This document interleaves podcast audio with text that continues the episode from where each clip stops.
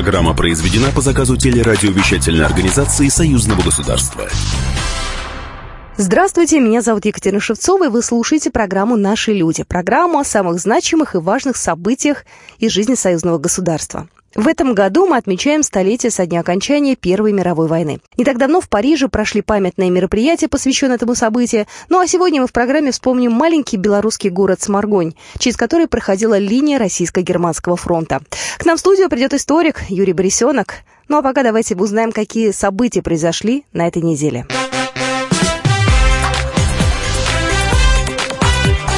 Главное за неделю. Беларусь и Россия могут подписать соглашение о признании виз в декабре. В Минске на этой неделе прошла встреча президента республики Александра Лукашенко и главы МИД России Сергея Лаврова. В отношениях между нашими странами нужно решить главный вопрос – равные права для граждан и предприятий. Тогда у стран не будет претензий друг к другу. Об этом заявил Александр Лукашенко. У нас вроде бы и неплохие отношения складываются в целом с Российской Федерацией, даже очень хорошие. Факт, что лучше, чем с другими государствами. Но один главный вопрос, который нам надо решить, и о котором мы и с вами, и наши МИДы, и еще со времен Бориса Николаевича Ельцина мы об этом говорили. Равные условия для работы людей, субъектов хозяйствования на нашем общем Отечестве. Если есть э, такая разница в работе субъектов хозяйствования в нарушение наших договоров, которые существуют – это плохо. Вот надо решить этот основной вопрос, и я думаю, у нас никогда не будет претензий к России, а в России к нам. Сергей Лавров заявил о том, что проект белорусско-российского соглашения о признании виз может быть подписан 13 декабря на Союзном совете министров. Ну а позже в разговоре с журналистами глава ведомства рассказал, что на встрече с главой белорусского государства обсуждались двусторонние отношения в русле тех договоренностей, которые были ранее приняты на президентском уровне на Высшем государственном совете союзного государства. Ну и также обсудили прошлые будущие мероприятия в рамках союзнических отношений, в том числе и в многосторонних форматах. Обсудили прошедшие и предстоящие мероприятия в рамках наших отношений, нашего союзничества, партнерства. Скоро состоится здесь ряд мероприятий по линии Евразес, по линии глав правительств. Затем в начале декабря уже в Петербурге будет саммит Евразес и саммит СНГ неформальный. Ко всем этим мероприятиям готовятся решения, готовятся договоренности, и мы рассмотрели ход этой работы. Также главы белорусского и российского МИДа провели совместное заседание коллеги внешнеполитических ведомств двух стран. На нем обсудили в том числе вопросы о совместном противодействии фальсификации истории Великой Отечественной войны и попыткам пересмотра итогов Второй мировой войны. Руководитель белорусского МИДа Владимир Макей подчеркнул, что нашим странам нужно двигаться в одном направлении. Наши страны продолжают курс на углубление интеграционного взаимодействия на пространстве СНГ в рамках союзного государства, Евразийского экономического союза, ОДКБ, формирование согласованной позиции в ООН, ОБСЕ и других международных организациях. И мы с удовлетворением констатировали высокую интенсивность в нынешнем году диалога на высшем и высоком уровнях. Ситуация в мире такова, что нам нельзя не учитывать актуальные внешнеполитические вызовы и угрозы. Поэтому отдельное место в нашей совместной работе занимает координация подходов э, по взаимодействию на международных площадках площадках в сфере обеспечения международной безопасности. Я подчеркну в этой связи, что Беларусь была, есть и всегда будет миролюбивой страной. Владимир Макей также отметил, что позиции Беларуси и России по вопросам разоружения, нераспространения контроля над вооружениями совпадают. Минск и далее будет поддерживать инициативы Москвы в этой сфере. Интеграционные процессы в СМИ обсудили на этой неделе союзные парламентарии. Во Владикавказе прошло заседание комиссии парламентского собрания по информационной политике. В первую очередь речь на встрече зашла о средствах массовой информации союзного государства. По мнению участников, СМИ выполняют поставленные перед ними задачи и успешно освещают интеграционные процессы, которые возникают между Беларусью и Россией в разных направлениях. Владимир Афонский, заместитель председателя комиссии парламентского собрания по информационной политике, отметил важность привлечения именно молодежи в СМИ. Молодежь немножко видит по-другому, мыслит по-другому, очень много общается посредством аккаунтов, социальных сетей. И поэтому та стратегия взаимодействия молодежных парламентов и стратегия сближения нашей молодежи, российского и белорусской молодежи, поможет э, некие интеграционные процессы, которые происходят даже на законодательном уровне. Журналисты союзных СМИ постоянно встречаются с парламентариями, общественными деятелями представителями регионов. В настоящее время основная задача в сфере информационной политики – привлечение именно региональных СМИ к освещению интеграционных процессов в союзном государстве, отметила Светлана Герасимович, член Совета Республики Национального собрания Республики Беларусь. Жизнь не только в столицах, но и в регионах. И работает промышленность, и сельское хозяйство, и культура, образование, молодежь растет. И знать, что происходит в той и в другой стране, хотя мы единое союзное государство, очень важно. Также союзные парламентарии приняли участие в работе Международного экономического форума, где ознакомились с основными направлениями развития бизнеса в Северной Осетии. А также они обсудили перспективы развития межрегионального сотрудничества и взаимодействия в рамках союзного государства в целом. Еще одно важное событие этой недели в Минске назвали победителей конкурса молодых литераторов Союзного государства Мост Дружбы.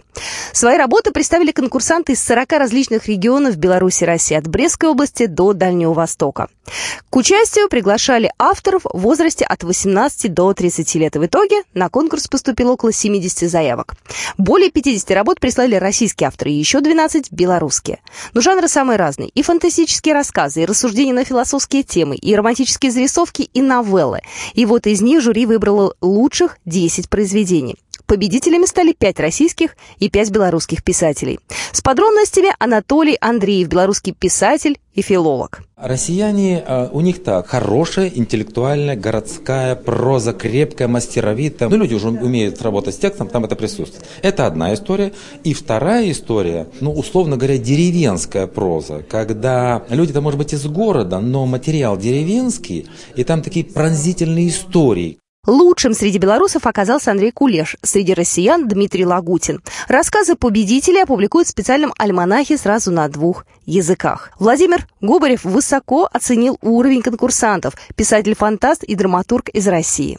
Поразили не столько даже литературными своими способностями, сколько взглядом на жизнь. Вы знаете, всегда очень любопытно, когда писатель или журналист или вообще творческий человек смотрит иначе, чем мы. Конкурс проходил при поддержке Постоянного комитета Союзного государства, Ассоциации «Познаем Евразию» и Института мировой литературы имени Горького. Немного культуры. В Минске готовят выставку картины собрания Лидии Руслановой. Национальный художественный музей Беларуси готовит выставку картины собрания великой певицы исполнительница знаменитых валенок. Она начала коллекционировать предметы русского искусства еще в 30-х годах прошлого века. Картины певица приобретала у московских и ленинградских коллекционеров и антикварщиков. И вот лучшие образцы русской школы живописи полотна Маковского, Кустодиева, Репина, Верещагина Русланова передала в Минский музей еще при жизни. В общей сложности теперь ему принадлежит 39 картин из ее коллекции. Подробнее о полотнах рассказала Надежда Усова, ведущий научный сотрудник Национального художественного музея Беларуси. Она собрала прекрасную коллекцию русской живописи. Ее квартира в Москве представляла собой что-то роскошное, как вспоминают посетители этой квартиры. Картины висели везде, даже стояли, как в музейном хранилище на полу. Остальная часть коллекции после драматического поворота в судьбе своей хозяйки была зачислена на баланс Третьяковской галереи. В 1948 году Русланову вместе с супругом генералом Крюковым репрессировали отправили в ГУЛАГ. Арестованными и отправленными в музей оказались 132 произведения русской живописи. После смерти Сталина Русланову амнистировали, она вернула себе из Третьяковки практически всю свою коллекцию, но от подаренной Минском музее картины остались в столице республики. В настоящее время научным сотрудникам Белорусского национального художественного музея удалось идентифицировать неизвестную даму на одном из подаренных картин. Полвека героиня этого портрета не имела имени. Вот случайно выяснилось, что это Дарья Шипова, русская дворянка из рода Акуловых. Жена статского советника. Оказывается, ей посвящал стихи поэт и близкий друг Пушкина сам Петр Вяземский. И подробнее об этой картине рассказала Алла Василевская, научный сотрудник Национального художественного музея Беларуси. В собрании музея Тропинина в Москве в экспозиции есть подобный портрет можно сказать, даже аналогичный. И совершенно случайно, вот благодаря каким-то э, таким удач, удачному стечению обстоятельств э, удалось вот узнать этот портрет э, в собрании э, музея Тропинина и э, в нашем. Сейчас музей работает над атрибуцией портрета, определяет авторство художественного произведения. По мнению экспертов, полотно Шиповой – дело кисти немецкого живописца Карла Лаша. На выставке э, Руслановой, правда, полотно не покажут, потому что картину ждет реставрация. Будьте с нами, это программа «Наши люди». Наши люди.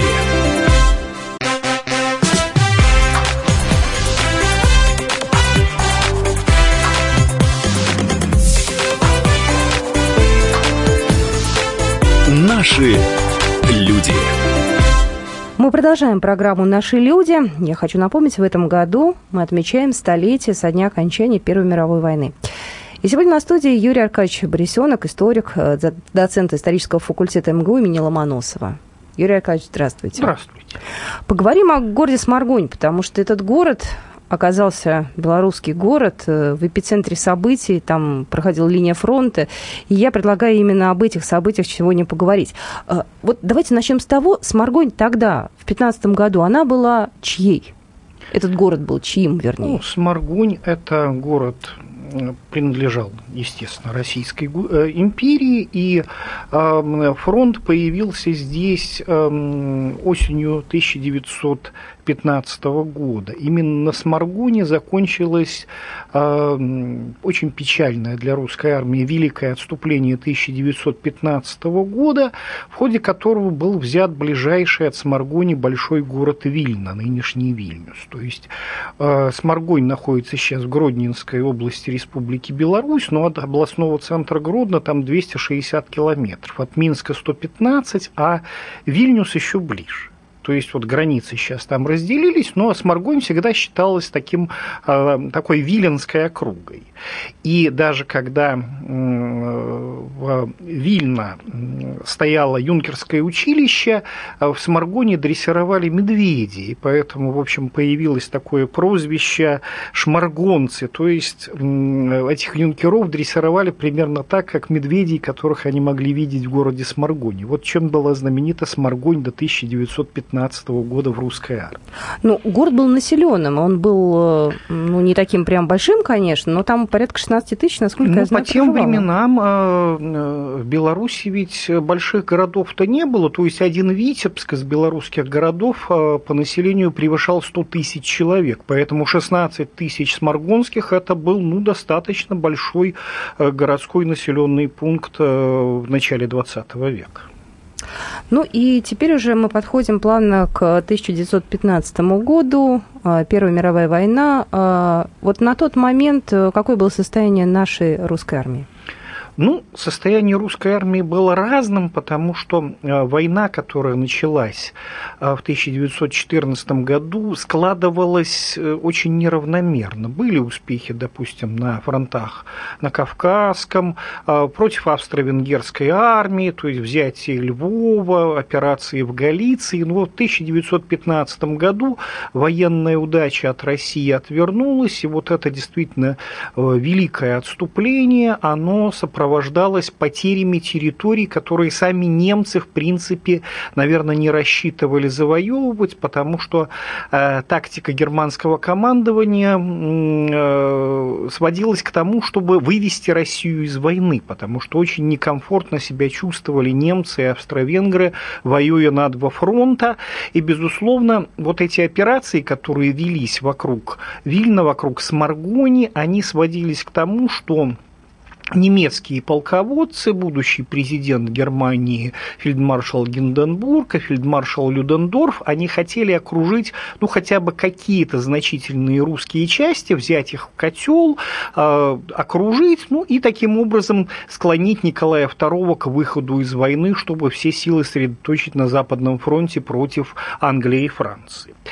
И, в принципе, вот 3 э, сентября 1915 года немецкие войска войска захватывают Сморгонь, и э, создается опасность окружения. Но командующий э, русским э, Западным фронтом генерал Алексей Эверт сумел разгадать маневр немцев, и уже 7 сентября Сморгонь, стратегически важный пункт вот а, в этих боевых действиях, была отбита у немцев, причем отбита неожиданно для самого германского командования, сохранились колоритные а, воспоминания одного из э, русских офицеров, э, когда вот э, Сморгонь 7 сентября была взята, вот я цитирую, в одном из домов через открытую дверь этот офицер заметил несколько германских солдат, мирно чистивших картошку. У, плины, у плиты стоял толстый повар, хоть и в военной форме, но с большим поварским колпаком на голове. Он пек блины. Увидя русских, повар обомлел и выпустил из рук суповую ложку с опарой, которая упала на голову немцева сидевшего у котла. Пострадавший, вероятно, принял это за глупую шутку повара и бросился с кулаками на виновника. Но, взглянув, взглянув на окаменелую от испуга рожу повара, обернулся назад и тут же вытянулся в струнку. Его примеру последовали остальные германцы. То есть какая-то часть немцев была еще и взята в плен. То есть вот Сморгонь была отбита, и с этого момента, вплоть до февраля 1918 года, здесь стоял фронт, то есть в каких-то э, работах историков мы найдем данные, что здесь 810 дней стоял фронт. Известный наш военный историк Андрей Анатольевич Смирнов в своей статье 2017 года подсчитал, и дней оказалось почти 880, то есть почти три года фронт стоял у Сморгони, бои были ожесточенные, город был разрушен совершенно, причем население восстанавливалось очень долго. В 1921 году, когда Сморгонь была вместе с Вильно в так называемом государстве Срединная Литва, которая через год присоединится к межвоенной Польше, население в городе было 154 человека даже в 2021 году. То есть город разрушен совершенно, это мертвый город, так его называют уже в 1916 2016 году и называют, например, в журнале «Огонек», который выходил и в то время. Э, я слышала, что у русских э, солдат тех времен была поговорка «кто под Сморгоне не бывал, тот войны не видал». Правда, что там были очень ожесточенные э, бои, были очень большие потери именно в первые дни, именно в сентябре 2015 года? Первые дни действительно шли ожесточенные бои, люди шли в штыковую, например, данные такие. Первая гвардейская пехотная дивизия из 10 тысяч 200 Э, четырех бойцов э, утратила 3306. Во второй гвардейской пехотной дивизии э, потери были еще больше. Из 7388 человек осталось 4876.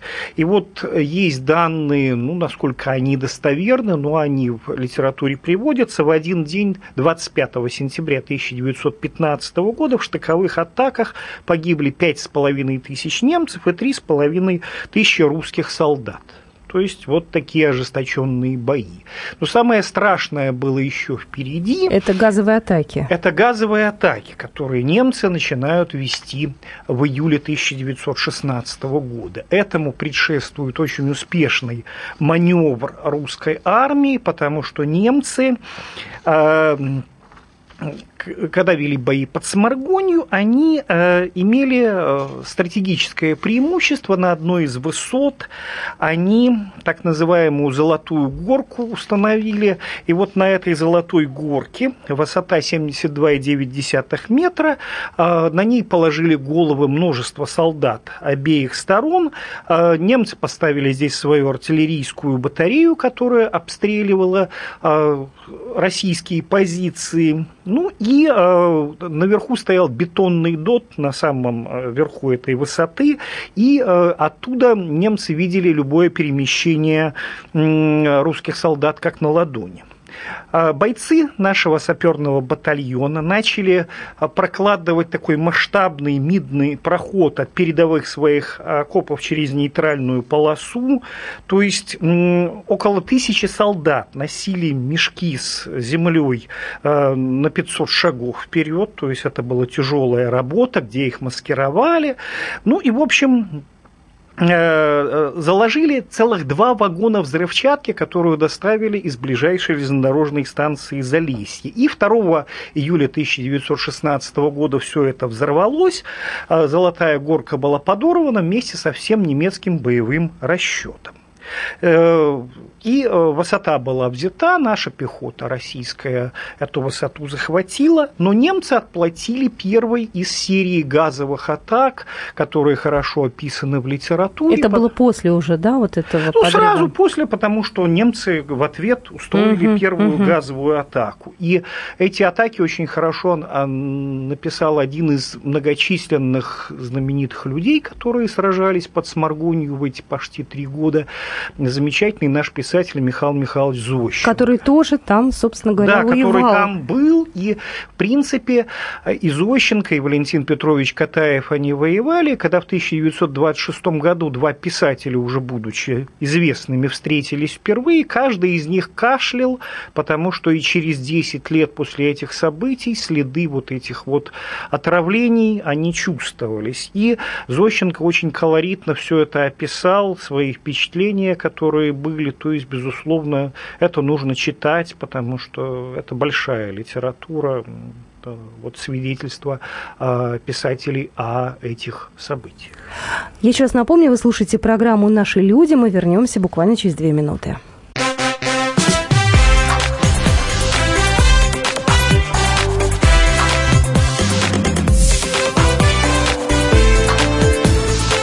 Наши люди.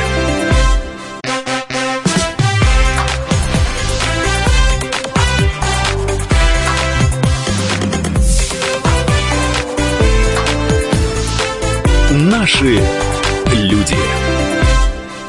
Мы продолжаем программу «Наши люди». Еще раз хочу представить нашего гостя. Юрий Борисенок у нас сегодня в студии, историк, доцент исторического факультета МГУ имени Ломоносова. И мы э, вспоминаем события 1915-18 э, годов, э, битва под Сморгонью.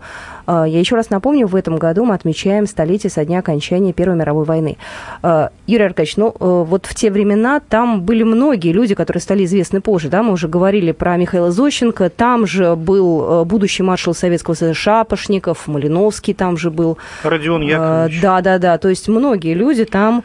Ну и не только они, то есть и э, из писателей, помимо э, Зощенко и Катаева, был еще служивший э, в санитарном отряде Константин Георгиевич Паустовский, тоже оставил свои воспоминания. Была э, родная дочь Льва Николаевича Толстого Александра Львовна, которая руководила полевым госпиталем на 400 коек, причем госпиталь располагался в близлежащей усадьбе тоже хорошо известного нам человека, автора полонеза Агинского, польского композитора и государственного деятеля Михаила Клеофаса Агинского. Это располагалось в Залесье, и в принципе, Александра Львовна тоже описала, как тяжело было в те дни, когда немцы проводили вот эти масштабные газовые атаки. По ее словам, деревья и трава от Сморгони до Молодечно около 35 верст пожелтели, как от пожара. То есть там природа страдала, и, э, в общем, э, ситуация была крайне тяжелая, хотя даже вот эти вот масштабные газовые атаки, причем они э, часто повторялись за день по 2-4 раза, немцы это делали систематически. Правда, уже 5-6 сентября 1916 года немцам тоже пришлось изведать русские отравляющие вещества. Именно под Сморгонью была первая так называемая газобаллонная атака русской армии. То есть ответ наш тоже был симметричным, хотя, конечно, не таким масштабным, как вот эти вот немецкие атаки с применением отравляющих веществ. А потери с какой стороны были больше, со стороны немецкой или со стороны России? Ну, потери под Сморгонью, они уже с октября 1916 года здесь фронт стабилизировался, потому что и Гинденбург, и Людендорф, понимая, что их первоначальный замысел об окружении значительных э, контингентов русской армии провалился, здесь э, перешли к позиционной, э, позиционной борьбе, и, в принципе, дальше таких больших потерь, как уже летом и в начале осени 16 года, не не было. То есть, в принципе, можно сказать, что если и чья-то сторона под Сморгонью потеряла чуть больше, то это было не критично, то есть уже 16 года и вплоть до февраля 18 когда э, здесь уже э, заканчиваются вот эти вот ситуации и после марта 18 года, когда подписывается Брестский мир, а, немцы все-таки Сморгунь а, получают уже на законных основаниях. И вот все это время здесь не было каких-то серьезных боевых действий, за исключением ситуации июля 1917 года, когда русские войска перешли а, в контрнаступление. Но Ситуация была очень печальной в том плане, что разложение русской армии к лету 17 года уже достигло значительных размеров. Революционное и, настроение. И, и такие прочее. ура революционные ну, настроения да. были очень хорошие э, перспективы э, для того, чтобы э, захватить не только Сморгонь, но и э, большой город Вильна, который лежал рядом. Но в этой ситуации э, нравы в армии были такие, что э, перед тем, как перейти в наступление, э, солдаты и офицеры вынуждены были высказываться за или против. И, соответственно, когда 6 июля 2017 года начинается артиллерийская подготовка, она прекрасно организована, проделаны проходы в проволочных заграждениях, разрушены э, окопы врага, большинство батарей подавлены, причем э, значительная часть немецких сил уже в это время воюет на Западном фронте, то есть численное преимущество русской армии огромное, но вот нежелание солдат воевать приводит к тому, что первая полоса обороны врага прорвана, но э, открыта дорога на Вильно, и наступление на этом заканчивается. Э, в одном из корпусов русской армии солдаты решили, что, овладев тремя линиями окопов под Сморгонью, они больше ничего никому не должны, и вернулись на исходные позиции. То есть, по сути дела, дальше всех пробился женский батальон прапорщика Марии Бочкаревой. Это было единственное боевое крещение этого женского батальона, использованного на фронте. То есть, больше э, женщины под руководством храброй Святой Марии в бой уже не ходили. То, что касается уже 2018 года, к настоящему моменту про те бои, э, про те события уже известно практически все, то есть уже все документы найдены, уже все фотографии изучены, или остались еще какие-то белые пятна? Я думаю, что белых пятен не осталось, потому что ведь сами бои делятся на такой краткий период интенсивных боевых действий сентября 1915 года, когда город переходил из рук в руки, и затем в 16 году уже э, в октябре этот фронт э, стабилизируется, и э, ситуация такая, что есть множество документов, есть множество множество воспоминаний. И, конечно, картина жуткая. Вот не могу не процитировать Валентина Петровича Катаева, который в мае 16 года наблюдал о том, как цветет сирень в Сморгоне цитирую, город разбит в дребезги, повсюду из груды мусора и обгорелых балок выглядывают, где уцелевшая стена с обоями, где высокая кирпичная труба, тишина вокруг поразительная, тишина небытия. А сады благоухают так, что с ума можно сойти, одурманивают, развалины заросли бурьяном, жутко бродить по изломанным деревянным тротуарам. А, там остались э, сейчас, насколько я знаю, э, ну, еще с тех времен и бункеры. Ну, опять же, легенда это или правда, я не знаю, но там действительно остались еще и доты, и блиндажи, и Особенно укрепления. в окрестных лесах, причем там на десятки километров вдоль этой линии фронта, где проходили вот уже позиционные бои. То есть вот э, в этой части Республики Беларусь можно наблюдать, э, ну, соответственно, в таких красивых грибных лесах можно наблюдать эти окопы, которые действительно действительно до сих пор через сто лет сохранились. И действительно есть и места памяти, потому что в самой Сморгонии э, сооружается такой масштабный э, мемориал этим событиям, и многое уже там сделано. И, безусловно, есть места памяти вот на этой вот Золотой горке, которую взорвали тогда наши героические саперы. То есть в Сморгоне есть что посмотреть, а я думаю, через какое-то время там уже все будет готово для того, чтобы чтобы эта память увековечена э, масштаб. Но о том, что посмотреть более подробно в нашем эфире расскажет директор историко-краеведческого музея города Сморгонь Дина Владимировна Шуровская. Тем более, что мемориал, который э, там находится, построен в том числе и при участии Постоянного комитета союзного государства. Это проект союзного государства, совместная России и Беларуси. Данный комплекс состоит из трех частей. Первая – входная зона, представлена в форме Георгиевского креста, и по две стороны от нее находятся две подпорные стенки с названием данного комплекса на русском и белорусском языках. Далее, если пройтись, можно увидеть следующую композицию. Это карта, выполненная из бронзы, размещение позиции русских и немецкие. И по две стороны от карты две подпорные стены, где будут находиться таблички с именами героев Первой мировой войны, как русских, и в том числе будут немецкие герои. Это по другую сторону от данной карты. И две урны с землей, кладбищ русских, немецких на территории Сморгонского района, который сегодня находится. Далее третья уже часть, это входная зона памяти и скорби.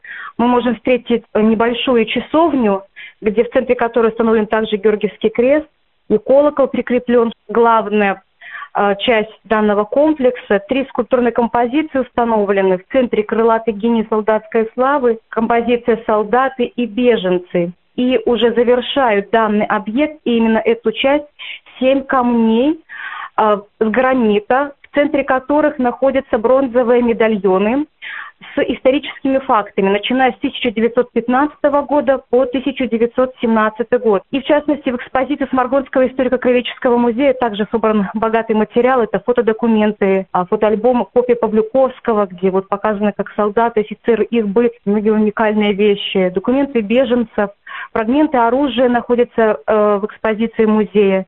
Это вот чем богаты сегодня мы можем показать гостям, которые приезжают именно в город Сморгонь и интересуются сегодня героизмом русских солдат и офицеров. Какие у вас были ощущения, когда вы туда приехали? Там есть э, какое-то, вот, я не знаю, может быть, давление времени, какие-то эмоции ну, особенные? Давление времени там есть, потому что рядом со Сморгонью, и тоже вот в этих боях э, этот поселок э, задействован, там знаменитая Крева, где еще в XIV веке, в 1385 году была подписана знаменитая уния между Польшей и Литвой. То есть, в принципе, это исторические места. Сейчас, ну, вот в связи с событиями столетия начала, окончания Первой мировой войны с Маргонь, все чаще у нас в памяти возникает и, безусловно, становится вот именно сейчас понятно, насколько масштабны были и значимы вот эти вот бои здесь, когда русская армия, а, несмотря ни на что, все-таки сдержала немцев э, в такой судьбоносный момент, когда действительно вот это окружение и э, очень большие последствия могли быть, ну, вплоть, как мечтали немцы, до выхода выхода из войны России, которая, по их мнению, непонятно зачем туда ввязалась. Тем, кто интересуется историей Первой мировой, э, есть что посмотреть там? Да, я думаю, сейчас есть что посмотреть, потому что уже многое э, сделано из увековечивания памяти. И, безусловно, э, вот э, одним из авторов мемориала является известный белорусский скульптор, лауреат Государственной премии Республики Беларусь Анатолий Арцемович. То есть э, есть э, вот из тех уже мемориальных объектов, которые возведены, это стоит посмотреть тем людям, которые, ну, например, например, проезжают по дороге от Минска до Вильнюса, то есть можно завернуть в Сморгонь, посмотреть, э, потому что эта память уже увековечена, а в ближайшие годы будет увековечена, я думаю, еще более масштабно. Спасибо большое. Еще раз хочу поблагодарить нашего гостя. Юрий Борисенок сегодня был у нас в эфире. Историк, доцент исторического факультета МГУ имени Ломоносова. Спасибо большое. Спасибо вам. До свидания. До свидания.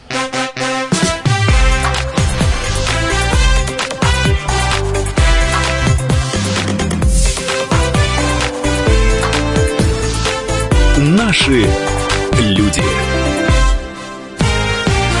Программа произведена по заказу телерадиовещательной организации Союзного государства.